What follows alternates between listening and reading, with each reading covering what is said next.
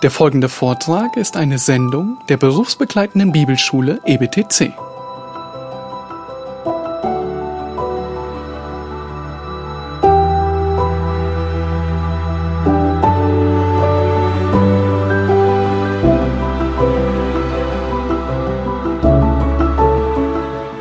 Vielleicht hast du in den letzten Wochen oder Monaten auch eine E-Mail bekommen oder im letzten Jahr, zwei Jahre, ähm, mit äh, einem Absender von einer Anwaltskanzlei, die dich anschreibt und äh, in schlechtem Deutsch überall Grammatikfehler und ähm, in schlechtem Deutsch irgendeine Anwaltskanzlei aus Timbuktu dir mitteilt, ähm, du, äh, du bist ähm, ein Erb ein Erbe von jemandem, der verstorben ist und äh, er hat eine große Summe Geld hinterlassen und sie würden es dir gerne auszahlen.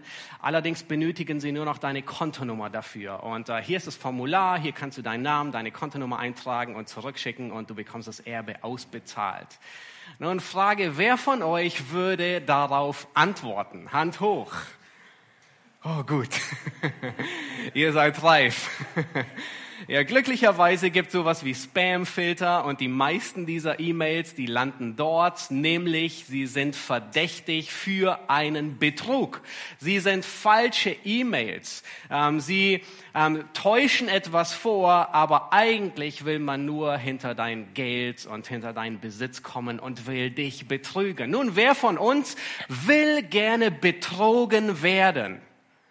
Nun, niemand von uns will betrogen werden. Sicherlich erinnerst du dich an einen der letzten Momente, wo du über den Tisch gezogen wurdest, wo du betrogen wurdest, ähm, wo du hinters Licht geführt wurdest. Und es ist schmerzlich, wenn das ein zweistelliger, ein dreistelliger, vielleicht sogar ein vierstelliger Betrag ist. Das tut weh. Ich erinnere mich auch bitter, einmal richtig böse betrogen worden zu sein weil ich nicht sorgfältig war, weil ich nicht sorgfältig geachtet hatte. Und jemand hat sich einfach eingehackt mit einer falschen Identität, hat etwas bezahlt und siehe da, das Geld war weg.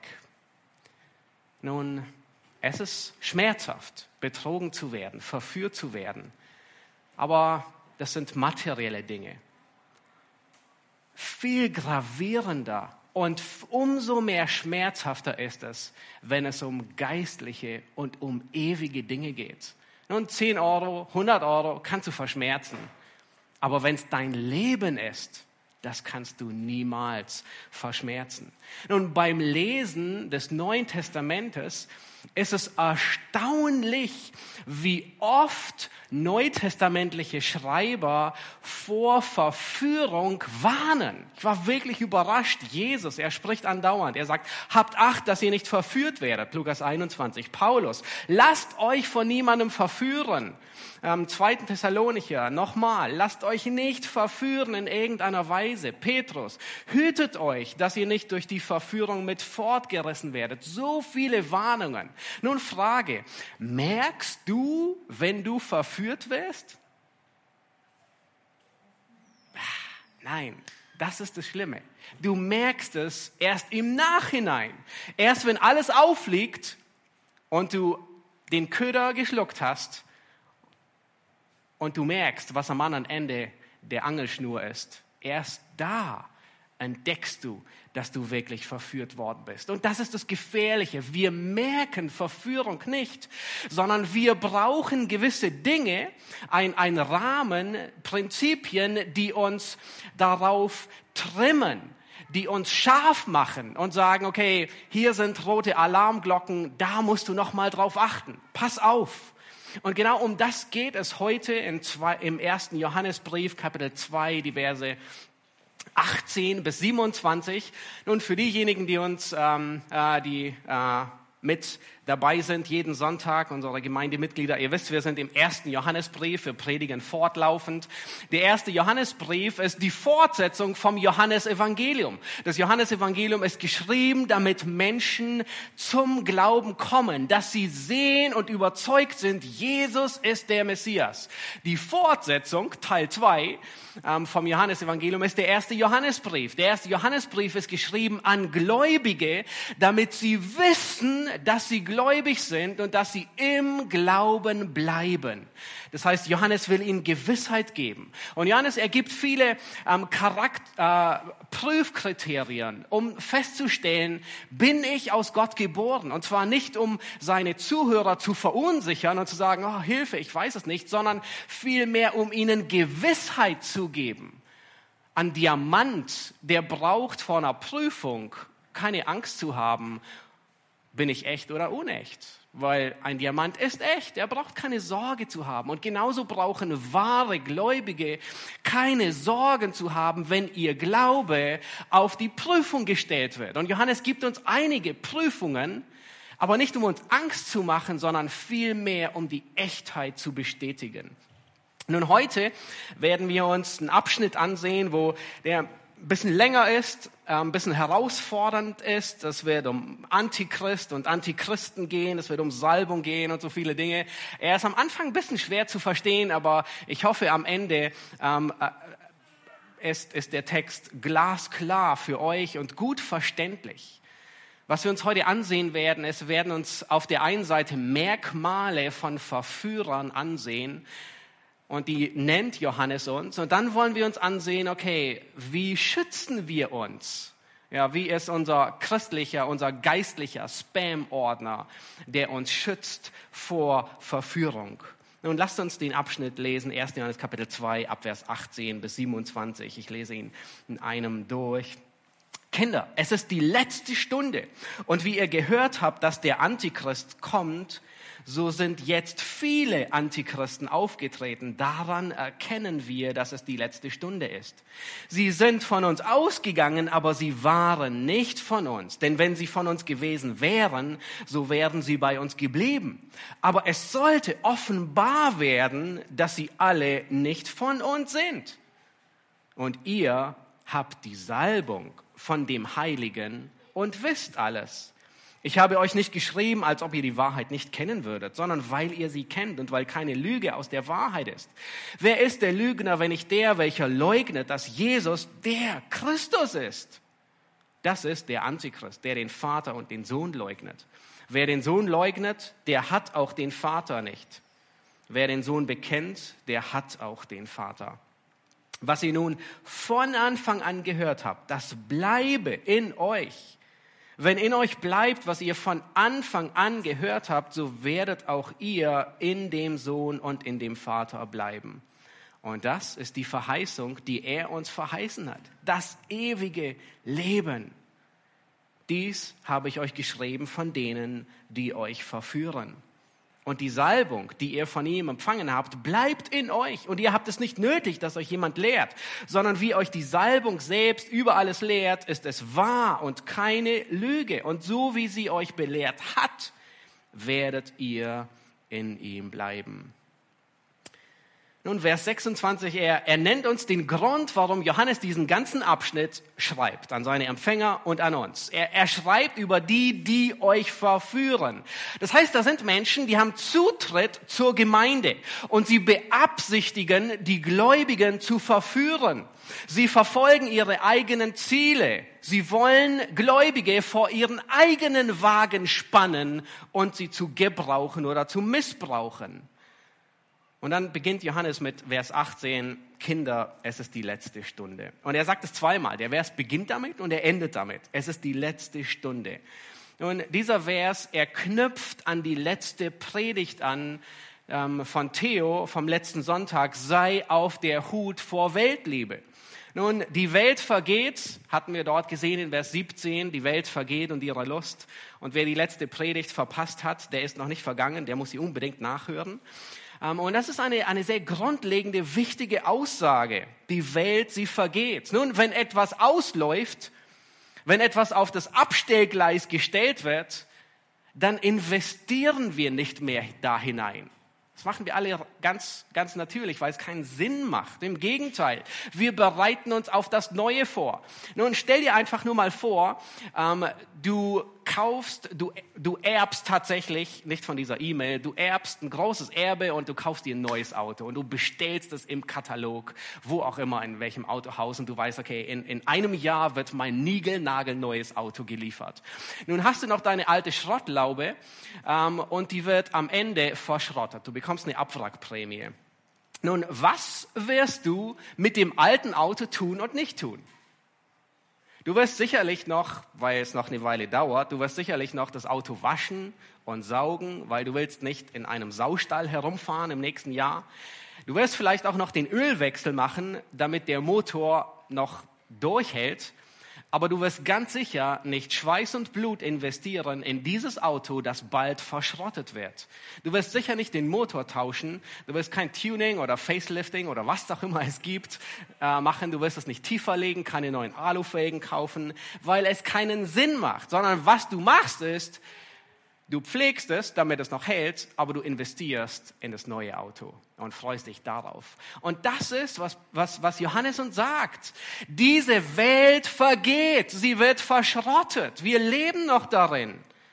Wir genießen die Dinge, die Gott uns zum Genuss darreicht. Wir arbeiten und mühen uns. Wir machen den Garten hübsch, aber stets im Wissen, dass diese Welt verschrottet wird. Wir investieren, ja, aber im Wissen, dass unser ewiges Zuhause nicht hier ist, sondern im Himmel. Nun, die Tatsache, dass diese Welt zu Ende geht, dass die Zeit abläuft, hat viel mehr Auswirkungen auf unser Leben. Das hatten wir im letzten, in der letzten Predigt gesehen. Theo hatte darüber gepredigt, aber auch auf viele geistliche Aspekte. Satan, er weiß, dass nicht mehr viel Zeit da ist. Und deswegen unternimmt er alles, um Menschen zu verführen. Wisst ihr, wie er betitelt wird? Einer seiner Haupteigenschaftsnamen ist der Verführer. Nun, Johannes hat diesen Text schon fast vor 2000 Jahren gesagt und damals sagte er schon, es ist die letzte Stunde angebrochen und das Weltgeschehen, es ging noch mal zwei Jahrtausende weiter. Nun, ist es nicht ein bisschen übertrieben, Johannes? Also vor fast 2000 Jahren sagst du, ähm, wir leben in der letzten Stunde und es sind nun fast 2000 Jahre vergangen und äh, es ist immer noch die letzte Zeit. Nein, es ist nicht übertrieben. Wir sehen im ganzen Neuen Testament, dass mit dem Kommen des Messias die letzte Zeit angebrochen ist. Wir gehen mit großen Schritten auf das Ende zu, aber wir wissen nicht genau, wann das Ende ist. In äh, Apostelgeschichte 2, Vers 17, da zitiert Paulus Joel, äh, Petrus bei seiner Pfingstpredigt und dort sagt er, in den letzten Tagen, spricht Gott der Herr, werde ich ausgießen von meinem Geist. Und es war Pfingsten, ja. Das heißt, die letzten Tage sind angebrochen. In Hebräer 1, Vers 2, da sagt der Schreiber, nachdem Gott früher vielerlei Weise geredet hat, hat er jetzt in den letzten Tagen zu uns geredet. Paulus, er spricht von den letzten Tagen. 1. Timotheus 4, 2. Timotheus 3. Jakobus spricht von den letzten Tagen. Judas spricht von den letzten Tagen. Er sagt, Geliebte, erinnert euch an die Worte, die die Apostel im Voraus gesprochen haben und sagten, in der letzten Zeit werden Spötter auftreten. Das heißt, wir sehen alle neutestamentlichen Autoren, sie sprechen davon, dass wir in der letzten Zeit leben. Nun, keiner der neutestamentlichen Autoren macht eine präzise Zeitangabe, weil er es nicht weiß. Keiner sagt, okay, in fünf Jahren geht die Welt zu Ende. Nein, Zeiten und Zeitpunkte, die der Vater in seinem Ratschluss und in seiner Vollmacht festgelegt hat, wissen wir nicht. Es übersteigt unsere Gehaltsklasse. Aber der Zeitpunkt des Endes ist viel näher als damals, als wir gläubig wurden. Wir wissen nicht, wann die Zeit zu Ende geht. Und ich denke, jeder von euch, der die letzten Monate beobachtet hat, es hat gezeigt, dass Dinge sich sehr rasch verändern können. Dass die Welt, man könnte fast sagen, kopflos umhertaumelt.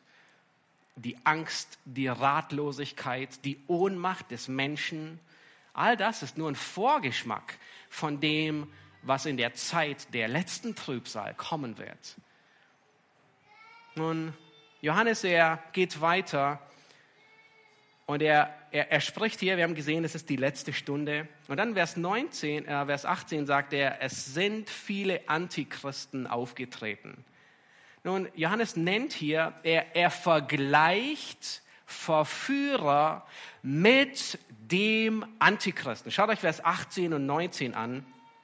So sind jetzt viele Antichristen aufgetreten. Sie sind von uns ausgegangen. Das heißt, Johannes, er spricht hier von Verführern, von Erdlehrern und er nennt sie Antichristen. Nun, das ist überraschend. Das ist, das ist nicht gewöhnlich. Nun, diese Vorsilbe anti, kennt ihr, ja, anti gegen, ja, es wird, oder anstatt, kann es auch übersetzt werden. Und es geht hier um jemanden, der gegen Christus ist oder anstatt Christus ist, ja, eine Fälschung.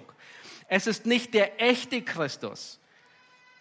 Und er spricht hier von dem Antichristen. Dies, dieser Mensch, der ist der, das persönliche Werkzeug des Teufels.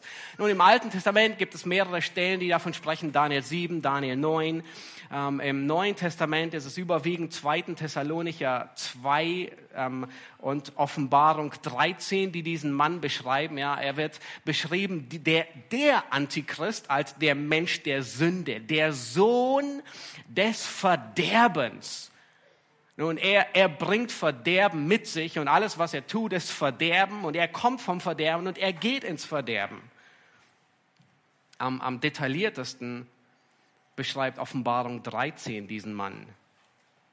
Dieser Mensch, er wird von Satan mit Macht über die ganze Welt ausgestattet.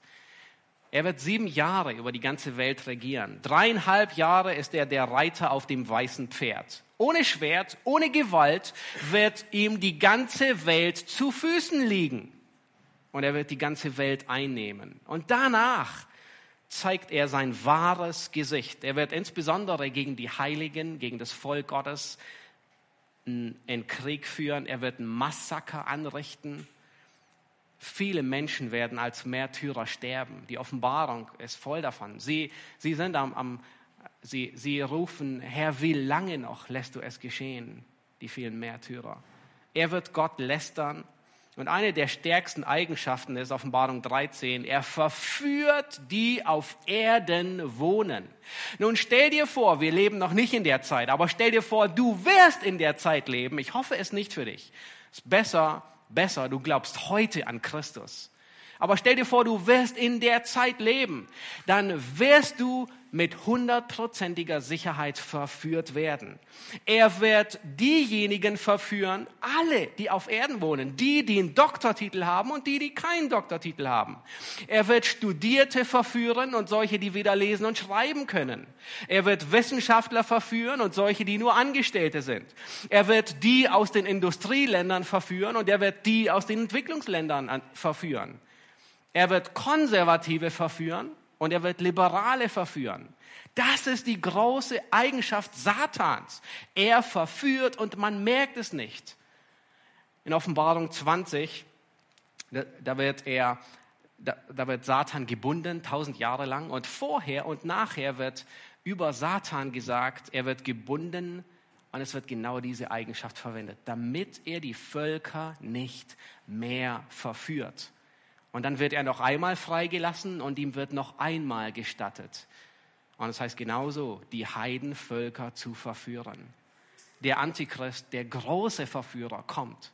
Aber Johannes, er sagt hier, kind, ähm, ihr habt gehört, dass der Antichrist kommt, ja, ihr habt gehört davon. Johannes, er ist nicht der Ansicht, dass der Antichrist aus Offenbarung 13 jetzt schon da ist. Er ist noch nicht gekommen, sondern er sagt, er, er spricht in der Gegenwart, er wird kommen. Ihr habt gehört, dass er kommen wird. Und dann sagt er, aber jetzt sind schon viele Antichristen aufgetreten. Und er geht so weit, dass er diese Irrlehrer als Antichristen bezeichnet, weil sie etwas gemeinsam haben mit ihrem großen Vorbild, der noch kommen wird, nämlich sie verführen. Im Weltgeschehen seit Johannes bis zum Antichristen sind viele Antichristen unterwegs der Geist des Antichristus, er ist bereits am Werk, wie wir im Neuen Testament lesen.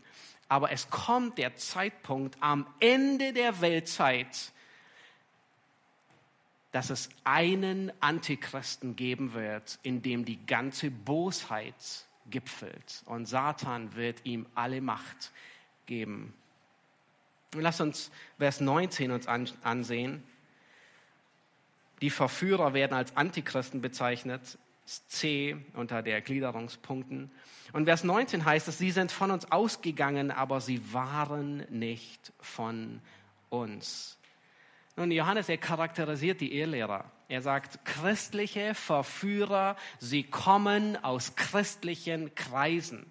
Und ich glaube, das ist eine der schmerzhaftesten Aussagen für Johannes. Sie sind von uns ausgegangen. Nun, das sind Männer, denen Johannes Theologie beigebracht hat. Das sind Männer, denen Johannes beigebracht hat zu predigen.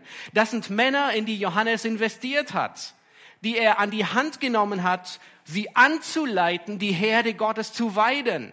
Das sind Männer, die er ausgebildet hat und wo er nicht von Anhieb erkennen konnte, dass es Wölfe im Schafspelz sind. Es war nicht sofort zu sehen. Und genauso wie damals ist es heute. Verführer, sie schreiben es sich nicht auf die Fahne, dass sie Wölfe sind, die im Schafspelz kommen. Rob Bell, weiß nicht, ob ihr ihn kennt oder schon gehört habt, er wuchs in einem christlichen Elternhaus auf. Er kam genau aus christlichen Kreisen. Nun, er hat nicht an der Universität für Antichristen studiert, ähm, um zu lernen, wie man gut Menschen verführt, sondern er hat am Wheaton College absolviert, ein christliches College. Er hat am Fuller Theological Seminary Theologie studiert. Er ist redegewandt, er kann tolle Bücher schreiben, aber er legt nicht die Schrift aus. Und das ist schon eine Weile her, damals 2011, da schickten evangelikale Freikirchen ihre Jugendmitarbeiter auf den Willow Creek Kongress, wo 4000 andere Jugendmitarbeiter die Allversöhnung schluckten und es gar nicht merkten. In einem hübschen neuen Gewand von Bell. Und mein Ziel ist es nicht, viele Namen zu nennen. Ich werde hier und da mal einen Namen nennen. Aber wir werden nicht alle Verführer entlarven können, enttarnen, sonst sind wir nur noch auf der Suche danach. Nein, das ist gar nicht das Ziel, alle ausfindig zu machen. Johannes Hartl, er fischt in denselben Gewässern wie Evangelikale. Er ist beliebt und bekannt unter Evangelikalen. Aber im Kern hat er ein falsches Evangelium. Er benutzt dieselben Worte, er spricht von Gnade, von Christus, von Liebe, von Errettung, aber er hat im Kern das Evangelium der katholischen Kirche, welches nichts anderes ist wie pures Gift für die Seele. Und Menschen sind begeistert davon und werden verführt. Das ist, warum wir auf der Hut sein müssen einen Spamfilter scharf einstellen, sorgfältig sein. Christliche Verführer kommen aus christlichen Kreisen. Nun, das nächste Merkmal, das Johannes nennt über Verführer, sehen wir auch in Vers 19 im zweiten Teil. Denn sie sind von uns wenn sie von uns gewesen wären, so wären sie bei uns geblieben. Aber es sollte offenbar werden, dass sie nicht von uns sind. Verführer bewähren sich nicht in gesunden Gemeinden. Verführer bewähren sich nicht in gesunden Gemeinden. Nun, diese Verführer, von denen Johannes hier spricht, sie kamen aus christlichen Kreisen, aber sie blieben nicht dort. Nun, sie halten es in einer gesunden Gemeinde, in gesunden Beziehungen nicht aus. Preis den Herrn, kann man da nur sagen. Über kurz oder lang werden sie ihren eigenen Weg gehen. Nun, das ist so wie mit Verbrechern. Nun, in der Gegenwart von Polizei fühlen sich Verbrecher immer schlecht. Sie haben immer ein schlechtes Gewissen. Egal, ob sie auf der anderen Straßenseite fährt, egal, ob sie nur da drüben ist. Einfach nur das blaue Auto zu sehen, flößt ihnen ein Unbehagen ein. Und das ist gut. Es ist gut, weil Gott alles Verborgene ans Licht bringen wird. Jesus sagt, in 1. Korinther 4 heißt es Jesus, der, das Finst, der aus dem Finsteren und aus dem Verborgenen ans Licht bringen wird, die Absichten der Herzen. Er wird alles offenbar machen. Und gleichzeitig ist es aber auch herausfordernd. Das bedeutet, dass Verführer für eine gewisse Zeit ihr Unwesen treiben können, ehe es sichtbar wird. Nun, wir können nicht die Herzenshaltung sehen und wir können Herzenshaltungen auch nicht richten. Das kann nur Gott.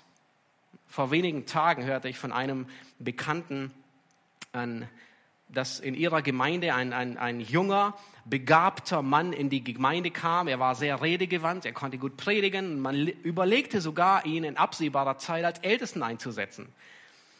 Und dann zeigten sich ein paar Merkmale, die nicht so ganz, die nicht, nicht, nichts Gutes offenbarten.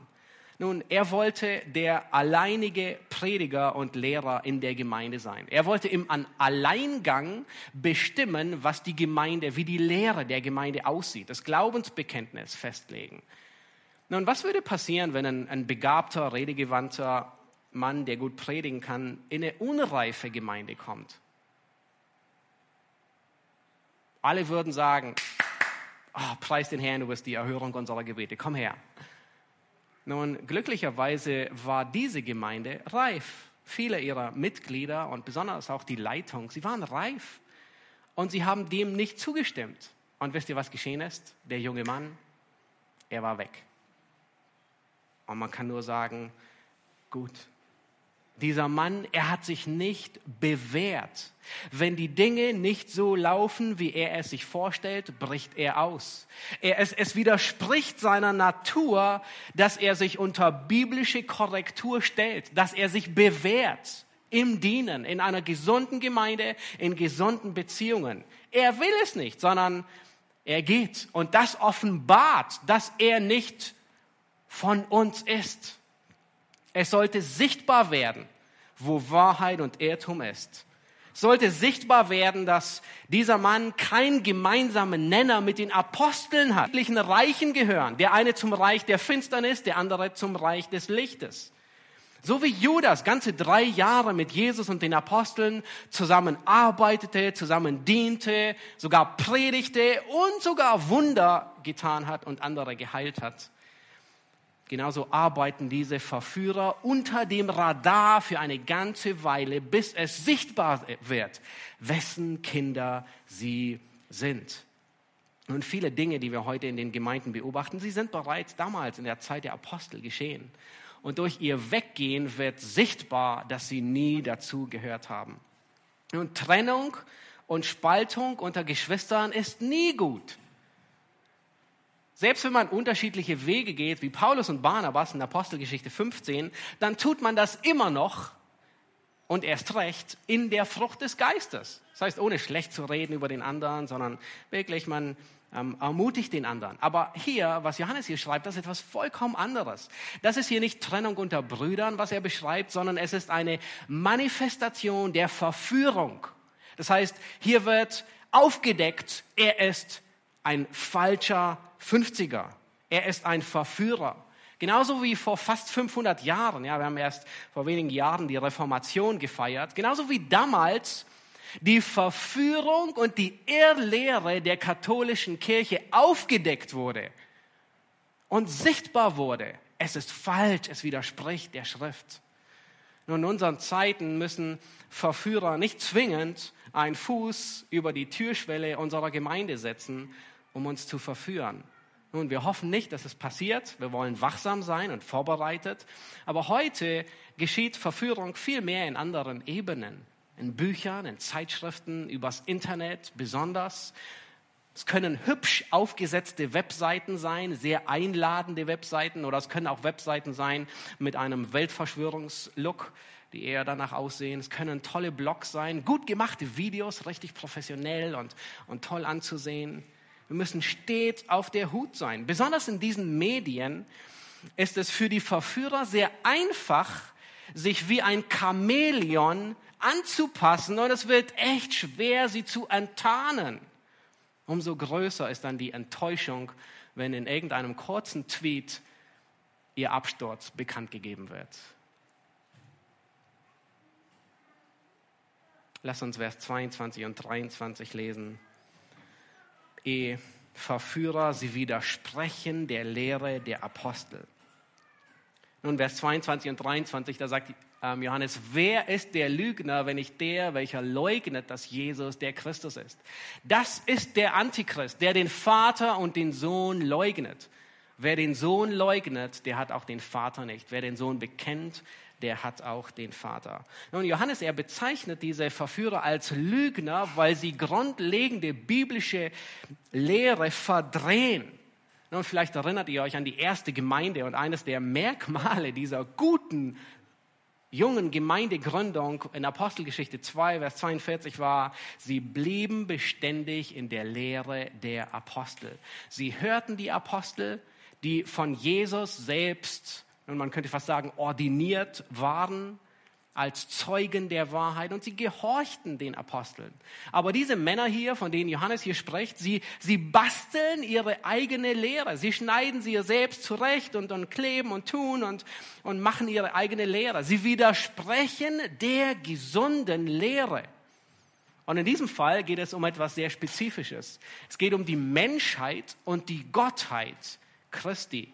Vers 22, sie leugnen, dass Jesus der Christus ist. Nun ist der irdische Jesus derselbe wie der göttliche Christus? Das war die Frage in der damaligen Zeit. Ist der irdische Jesus wirklich der Messias? Und sie leugnen dies. Und vielleicht würde der eine oder andere sagen, ist es heilsnotwendig? Ist es wirklich so entscheidend? Offensichtlich. Johannes sagt, wer das leugnet, der hat kein ewiges Leben. Der ist nicht gläubig. Nun, es geht hier nicht um, um Irrlehrer, die einfach unreife Christen sind, die, die noch, die neu bekehrt sind und ein bisschen und viele Dinge noch nicht ganz richtig verstehen. Ich kann mich erinnern, als ich noch jung im Glauben war, da habe ich diskutiert und falsche Dinge gesagt, die wirklich falsch waren. Und ähm, heute bin ich ähm, überrascht, dass mich nicht ein göttlicher Blitz getroffen hat. Aber es ist so, wenn man unreif ist, dann sagt man viele naiven, dummen Sachen, die, wenn man die Bibel gründlich studiert, nie sagen würde. Aber das sind nicht solche, die, das sind nicht Neubekehrte, die wachsen müssen, die belehrt werden müssen, die Gottes Wort gründlich studieren müssen, sondern das sind solche, die der Bibel widersprechen. Sie widersprechen aus Überzeugung. In 1. Timotheus 3, Vers 10, da nennt Paulus einige dieser Merkmale und, und er sagt, er spricht immer wieder von der gesunden Lehre. Er sagt, sie solche widersprechen der gesunden Lehre. 1. Timotheus 6,3. Wenn jemand fremde Lehre verbreitet und nicht die gesunden Worte unseres Herrn annimmt, von denen halte dich fern. Titus 1, Vers 9, da ist das Merkmal eines Ältesten, sich an die gesunde Lehre zu halten und damit zu ermahnen. Nun, vielleicht stellst du dir auch immer wieder die Frage, und das ist eine gute Frage, wie kann ich unterscheiden, ob es sich um einen Verführer handelt oder ob es sich einfach um einen Bruder handelt, der vielleicht eine andere Sichtweise hat wie ich. Was ist der Unterschied zwischen einem Verführer und jemandem, der einfach nur nicht meine Meinung teilt über gewisse Aussagen? Nun, der Verführer, mit dem Verführer gehe ich ganz anders um wie mit dem Bruder, der eine andere Sichtweise hat über gewisse Dinge. Und einer der treffendsten ähm, Beispiele und, und, und äh, Texte ist, finden wir in 2. Timotheus 3, Vers 1 bis 9. Ich will nicht den ganzen Abschnitt lesen, nur ein paar herausgreifen, wo Paulus aufzeigt, okay, wie unterscheide ich einen Verführer von einem Bruder, der einfach eine andere Sichtweise hat. Und in Vers 5 sagt er, sie haben den äußeren Schein von Gottesfurcht, aber deren Kraft verleugnen sie. Nun, das ist der grundlegende Unterschied. Das ist, das ist, wo es letzten Endes hingeht. Nun, diese Irrlehrer, sie sehen aus wie Gläubige, aber sie sind nicht gläubig. Sie sind nicht gerettet. Nun, sie, sie sind nicht wiedergeboren. Sie haben nicht den Heiligen Geist. Sie bringen keine Frucht des Geistes. Nun, sie sind nicht transparent. Sie sind nicht nahbar. Du weißt eigentlich gar nicht, mit was sie sich beschäftigen, was sie tun, wie ihr Zuhause, ihre Familie aussieht. Nun, sie können geistliche Gaben vortäuschen, sie können so tun, als können sie gut reden und können sie auch, aber sie können keine Frucht des Geistes imitieren. Wenn du sie auf Sünde ansprichst, dann sind sie nicht bußfertig, sondern sie drehen den Spieß um und werden den Splitter bei dir suchen. Sie sind gekennzeichnet, dass sie keinen keinen Frieden haben, keine Ruhelosigkeit, ja, nie zur Ruhe kommen. Sie keine Geduld haben, sie sind nicht freundlich, sie zeigen keine Treue, sie haben keine Selbstbeherrschung, sie können sich nicht unterordnen. Ihr Ansehen ist ihnen wichtiger wie die Treue gegenüber dem Wort Gottes. Und all das ist so schnell nicht offensichtlich. Und dann sagt, er, sagt Paulus in Vers 7, die immer zu lernen und doch nie zur Erkenntnis der Wahrheit kommen. In anderen Worten, sie sind die ganze Zeit am Studieren. Wo findest du sie? Du findest sie im Internet. Von morgens bis abends surfen, nur Argumente, Gegenargumente suchen, nur nachschlagen über theologische Wahrheiten. Aber wisst ihr, was sie nicht tun? Sie schlagen nie die Bibel auf. Sie studieren nicht die Bibel. Nun, sie, sie, sie lernen immer zu und kommen nie zur Erkenntnis der Wahrheit. Und von solchen halte dich fern. Sie werden nicht mit der Schrift argumentieren. Wenn du mit ihnen redest und ähm, du über Dinge argumentierst, dann zücken sie nicht die Bibel, sondern sie versuchen zu manipulieren. Sie, sie versuchen menschliche Argumente, Logik, Emotionen daran anzusprechen. Sie sind umhergetrieben von jedem Wind der Lehre. Vers 8, sie widerstehen der Wahrheit. Ähm, und dann nochmal Vers 18, Menschen mit völliger verdorbener Gesinnung untüchtig zu glauben. Nun, das sind nicht dumme Menschen. Das kann sein, dass die wirklich ein IQ von 120 und noch höher haben. Aber sie haben eine verdorbene Gesinnung, unfähig zu glauben. Und was sie charakterisiert, sie verführen und sie werden verführt. Es ist beides. Sie lassen sich verführen weil sie nicht unterscheiden können und sie selbst verführen. Nun, das ist etwas völlig anderes wie Unterschiede zwischen Brüdern. Paulus und Barnabas, sie hatten Differenzen, aber es war, der eine war kein Ehrlehrer. Apollos, er war gläubig und er hatte unterschiedliche, ähm, seine Theologie musste korrigiert werden, aber er war kein Ehrlehrer. Und vielleicht habt ihr den Vortrag von der Hirtenkonferenz verfolgt über, von Benedikt Peters über Whitfield und Wesley. Nun, beide hatten unterschiedliche Sichtweisen über spezifische Aspekte in der Errettung, aber weder der eine noch der andere war ein Ehrlehrer und es war falsch, den anderen so zu behandeln, als wäre er ein Ehrlehrer, was sie zeitweise getan haben. Nun, unter Gläubigen ist Raum für unterschiedliche Sichtweise, ohne dass man ihn einen Kopf kürzer macht, weil er anders denkt ob die Entrückung vor, mitten oder nach der Trübsal ist. Nun, denke, wir sind überzeugt, es gibt Hinweise dafür. Aber nur weil jemand anders denkt in diesen Bereichen, ist er kein Erdlehrer.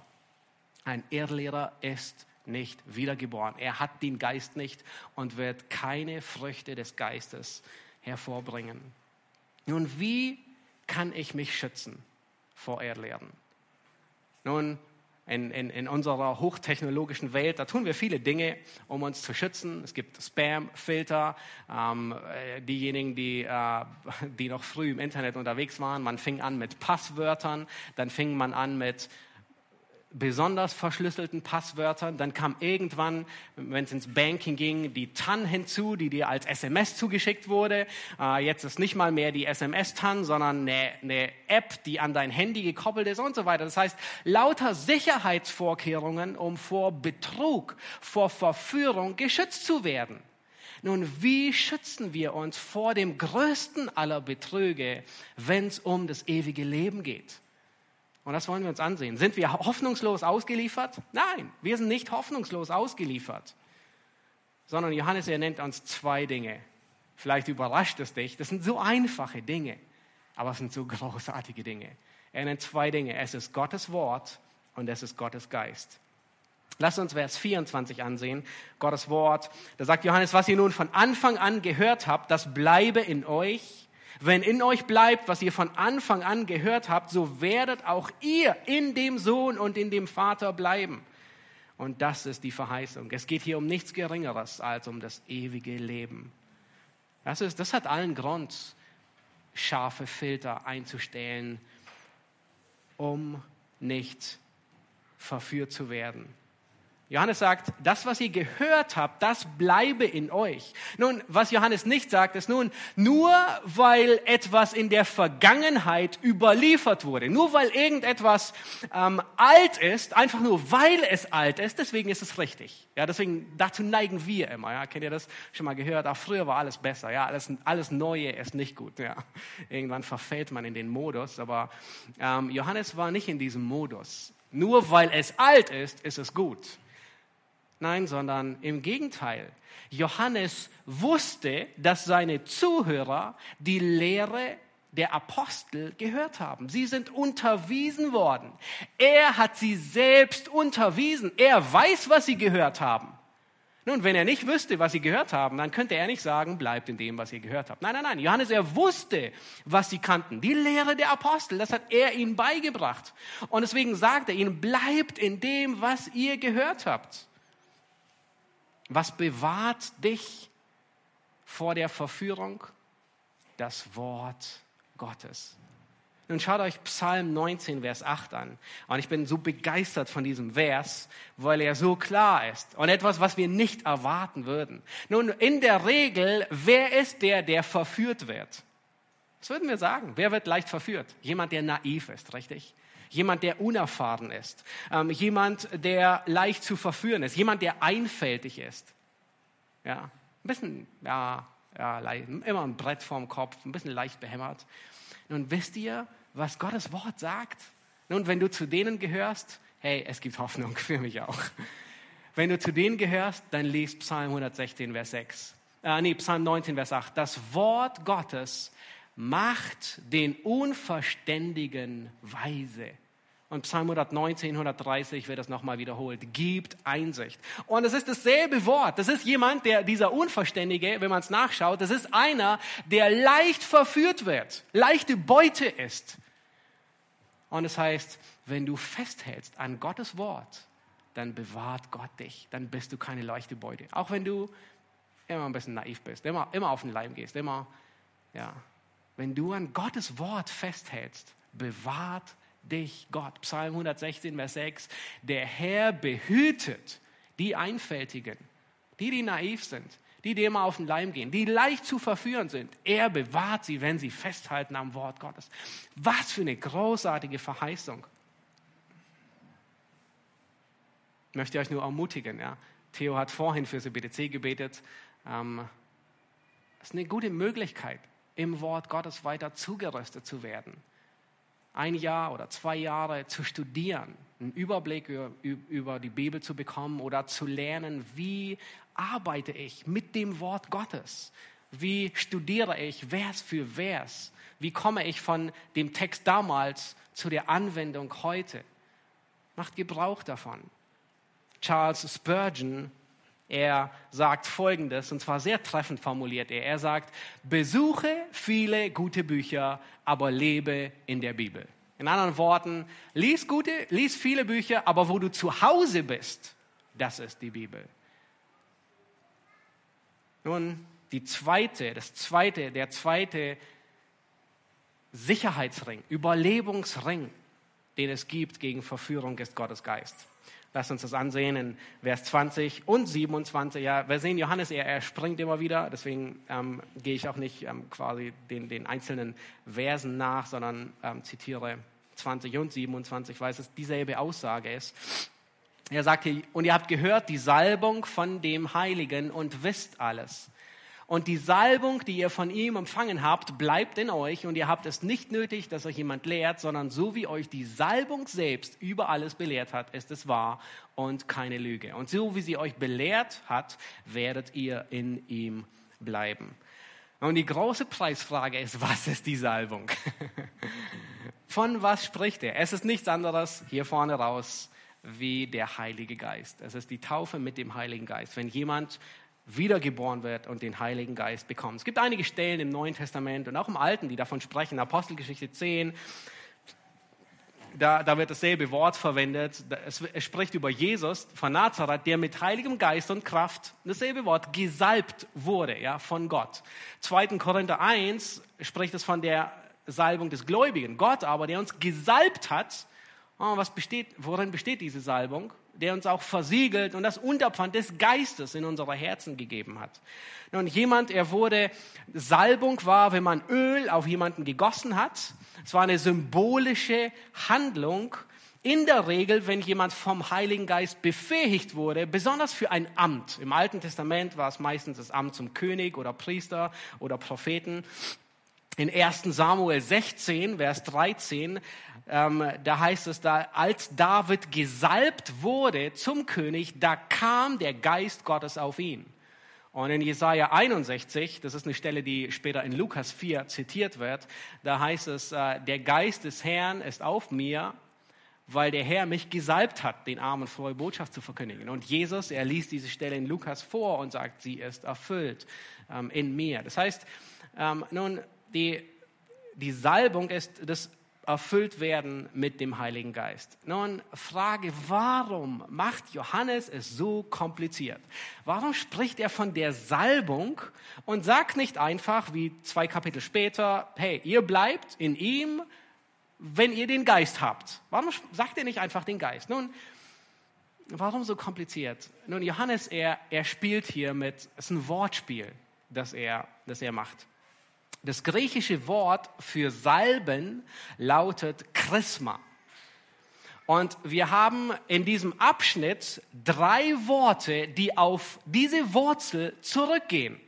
Chrisma klingt so ähnlich wie, welche Worte habt ihr erkannt in unserem Text, die davon sprechen? Christus. Genau. Nun, diese, auf diese Wurzel geht das Wort Christus zurück. Nun, was ist Christus? Der Maschiach, der Messias, der Gesalbte. Ja. Christus ist der Gesalbte. Und dann haben wir im selben Abschnitt das zweite Wort, das auf diese Wurzel zurückgeht, nämlich der Antichristus der gegen den Gesalbten ist. Das sind diejenigen, die Jesus eben nicht als den Gesalbten, als den Messias, als den Maschiach anerkennen. Und dann spricht Johannes hier von den Gläubigen, die gesalbt sind. Ihr habt die Salbung. Deswegen verwendet er diesen Begriff, weil es auf dasselbe zurückgeht. Was ist nämlich, was charakterisiert sie? Dass sie Jesus als den Gesalbten anerkennen, weil sie die Salbung haben. Das ist, was, was Johannes hier sagen will. Äh, ja. Ähm, in, in, in anderen Worten, ihr erkennt Christus als den Gesalbten, weil ihr die Salbung von oben habt. Das ist das Wortspiel, das Johannes hier ähm, äh, tut. Nichts anderes wie Petrus. Wir hatten vorhin in der Schriftlesung gehört, Wer hat Petrus geoffenbart, dass Jesus der Christus ist? Es war eine logische Schlussfolgerung? Nein, genau das war es nicht. Gott hat Petrus geoffenbart. Der Heilige Geist hat es ihm offenbart. Das heißt, der Heilige Geist, die Salbung führt dazu, dass du den Gesalbten anerkennst, ihn als den Messias. Die Salbung ist der Heilige Geist. Johannes benutzt es hier als Anspielung. Diejenigen, die die Salbung haben, erkennen den Gesalbten. Nun, und dann sagt Johannes hier, ihr wisst alles. Das, das, das sind Verse, die, die am häufigsten missbrauchten Verse des ganzen ersten Johannesbriefes. Und die am häufigsten aus dem Kontext gerissen werden. Dieser Vers, ihr wisst alles, ihr braucht nicht, dass euch jemand belehrt, ist der Standard-Bibelvers, um zu sagen, ich brauche keine Bibelschule, weil ich weiß alles. Der Geist und ich, wir sind ein gutes Duo. Ähm, ich brauche nicht mehr lernen, ich weiß alles, ich brauche niemanden. Nun, meint Johannes wirklich das? Meint, meint er, ihr wisst alles im Sinne von, dass sie allwissend sind? Nein, sicher nicht. Ja. Er sagt sogar, die Salbung belehrt euch, also sind sie nicht allwissend. Ja. Meint er, dass sie keine Unterweisung mehr brauchen, weil sie alles wissen? Oh, ihr wisst alles, ihr braucht gar keine Unterweisung. Nein, sonst würde er den ersten Johannesbrief gar nicht schreiben. Also weil sie ja sowieso wüssten, was sie tun sollten. Und es gäbe gar keine Notwendigkeit. Nein, was meint er dann? Was er, was er sagt ist, Ihr habt jede geistliche Segnung empfangen mit dem Heiligen Geist. Ihr seid ausgestattet zu jedem guten Werk. Ihr wisst alles in Bezug auf einen gottesfürchtigen Wandel. Ihr habt die gesunde Lehre angenommen. Euch fehlt nichts mehr. Es braucht keine weitere Erkenntnis. Es gibt keine tieferen Geheimnisse mehr. Der Geist wird euch in alle Wahrheit führen. Das heißt, wenn ihr Gottes Wort lest, dann wird der Geist euch überführen, dass das Wort Gottes die Wahrheit ist und der Geist wird euch unterweisen, es anzuwenden. Und Benedikt Peters, er, er sagt sehr zutreffend ähm, über das Wirken des Geistes Folgendes. Er sagt, damit wir Gott richtig dienen können, müssen wir von Gott gelehrt sein. Es ist die Salbung, die uns alles lehrt indem der Heilige Geist unseren Verstand erleuchtet, so dass wir Gottes Wort verstehen und Gottes Gedanken nachdenken können. Nun, jemand, der den Geist hat, der ist aus Gott geboren, der ist sein, der wird vom Geist geleitet, der vollbringt nicht die Lust des Fleisches, sondern er wandelt nach dem Geist. Nun, dieser Vers, genau dieser Vers, ähm, ihr habt alles, ihr wisst alles durch den Geist, war eine große Herausforderung damals im 17. Jahrhundert bei den Puritanern. Und ich glaube, die meisten von euch kennen die Puritaner. Ähm, was aber die wenigsten wissen, ist, es gab einen, eine Tendenz bei den Puritanern, die wirklich stark auf das Wort Gottes ähm, äh, Wert gelegt haben. Es gab eine, eine Entwicklung in einem radikalen Flügel. Und der Streitpunkt, um den es ging, war die Beziehung zwischen dem Wort und dem Geist. Und dieser Flügel, der radikale Flügel, die wurden später auch unter dem Begriff Quäker bekannt. Weiß auch nicht, warum sie so hießen, aber irgendwie heißt es sogar schlecht. so Quäker. Das hört sich nicht gut an. Nun, sie neigten, sie, sie haben diesen Vers gebraucht, um zu sagen, wir haben die Salbung, wir haben ein inneres Licht, das ausreicht für alles. Und sie Sie sagten sogar, wir haben innere Offenbarung, direkte Offenbarung. Und in der Weise, dass es genauso inspiriert ist wie die Apostel. Sie blickten nach innen. Nun, dieser Blick nach innen, vielleicht kommt euch der nicht so ganz unbekannt vor. Der ist bei Mystikern stark verbreitet.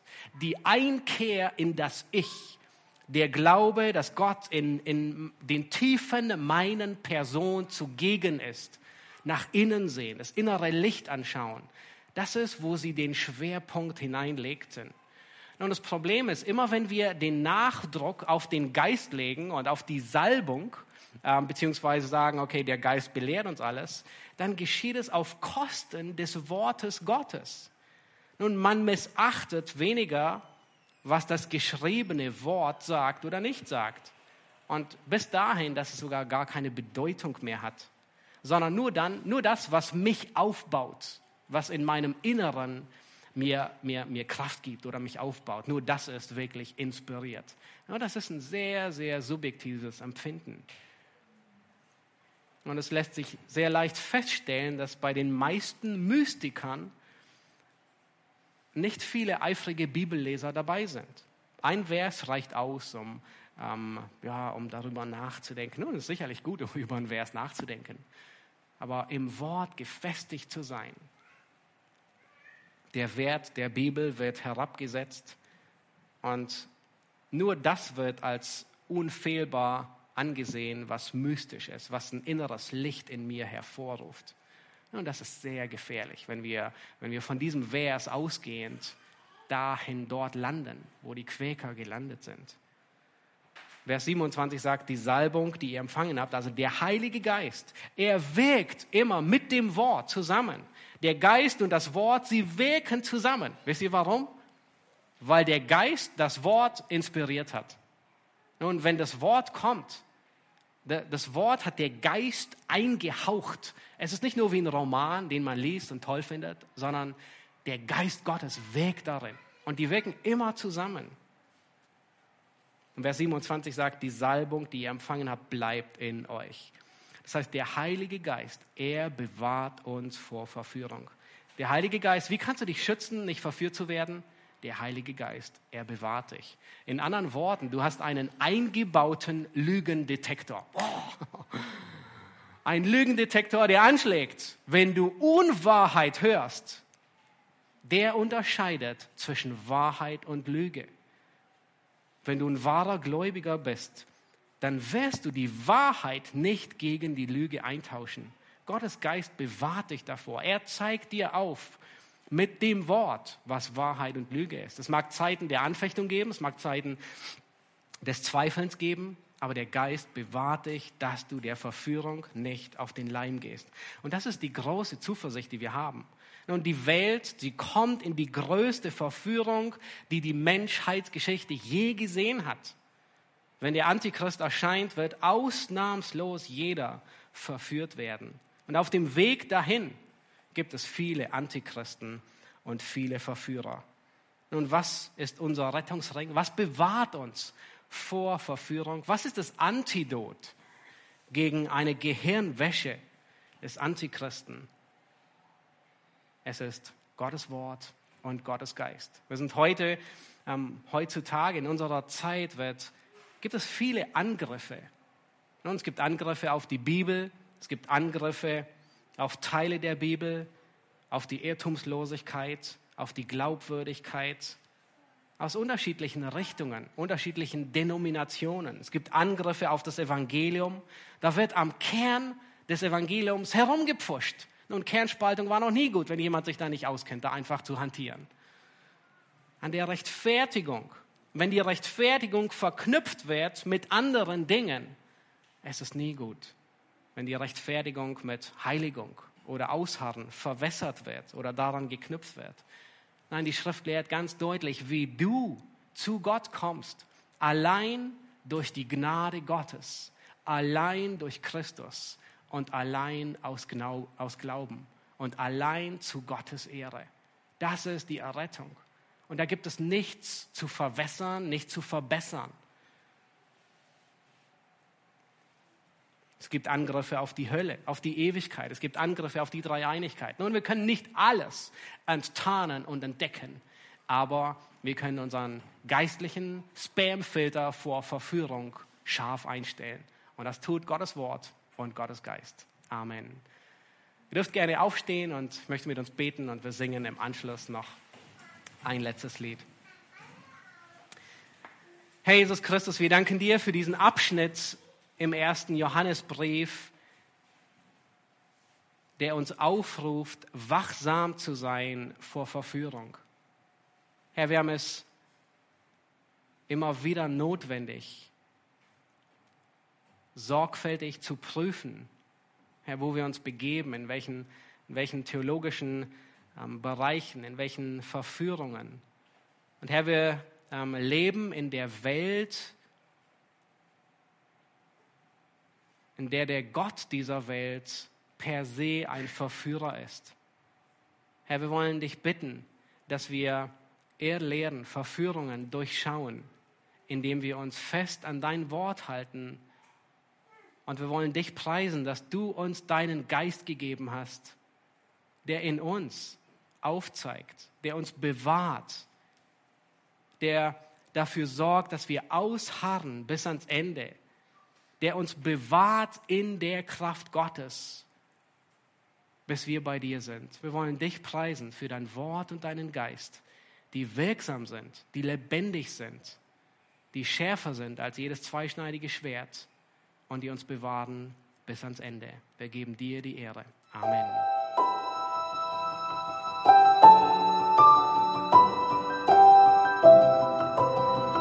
Diese Sendung war von der berufsbegleitenden Bibelschule EBTC. Unser Ziel ist, Jünger fürs Leben zuzurüsten, um der Gemeinde Christi zu dienen. Weitere Beiträge, Bücher und Informationen findest du auf ebtc.org.